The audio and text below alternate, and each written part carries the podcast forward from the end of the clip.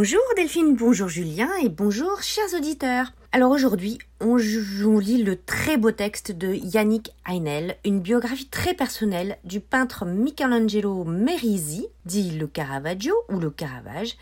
C'est un texte qui m'a accompagné durant ce confinement et qui m'a réconforté, mais pas seulement, qui m'a nourri, en me rappelant que la beauté est absolument nécessaire, et comme dit Heinel, qu'elle élargit notre vie.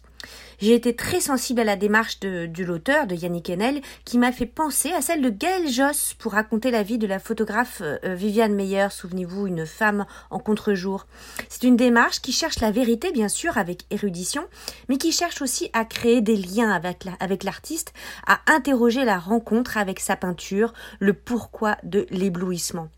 Alors, il faut dire en tout premier lieu que la vie du Caravage est extrêmement romanesque.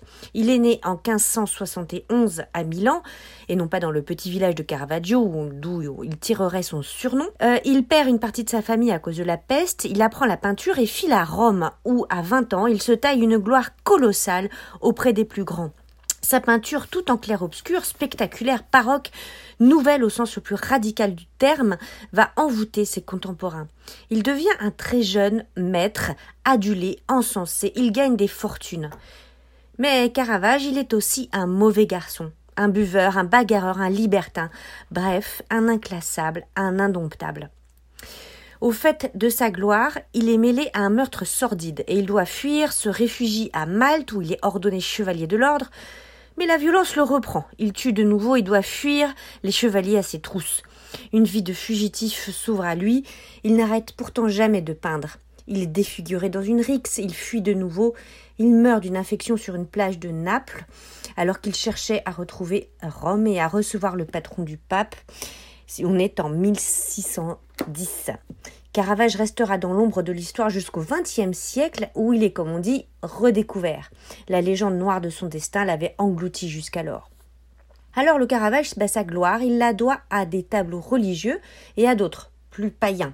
Yannick Enel revient longuement par exemple sur la Judith tranchant la tête d'Holoferne qui représente Judith sous les traits de la belle prostituée Philide Melandroni, la scandaleuse du peintre, que l'on retrouvera aussi comme modèle de sa sainte Catherine d'Alexandrie ou de Marie-Madeleine.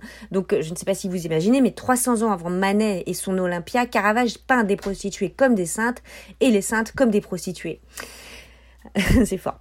De même, pour les figures des apôtres ou les grands mystiques, euh, il les peint comme des vagabonds, des miséreux, des illuminés. La collision du clair et de l'obscur nimbe d'intensité les scènes et leur donne leur beauté. Yannick Enel nous parle de la peinture du Caravage avec amour, en poète, avec des éclats vraiment émouvants qui permettent de mieux mesurer le génie de cet homme qui s'est approché au cœur de la foi et au cœur du mal, et qui a payé le prix habituel, celui des prophètes et des poètes maudits. Alors c'est un livre splendide qui m'a fait mieux voir la peinture, pas seulement celle de, du Caravage d'ailleurs, qui m'a plongé dans la beauté de ce peintre et de sa peinture. Et cela, c'est un cadeau inestimable. Merci Yannick Enel. Alors, La solitude Caravage de Yannick Enel, c'est chez Davy Fayard et c'est sorti l'année dernière, en 2019. Merci à tous et très bonne lecture.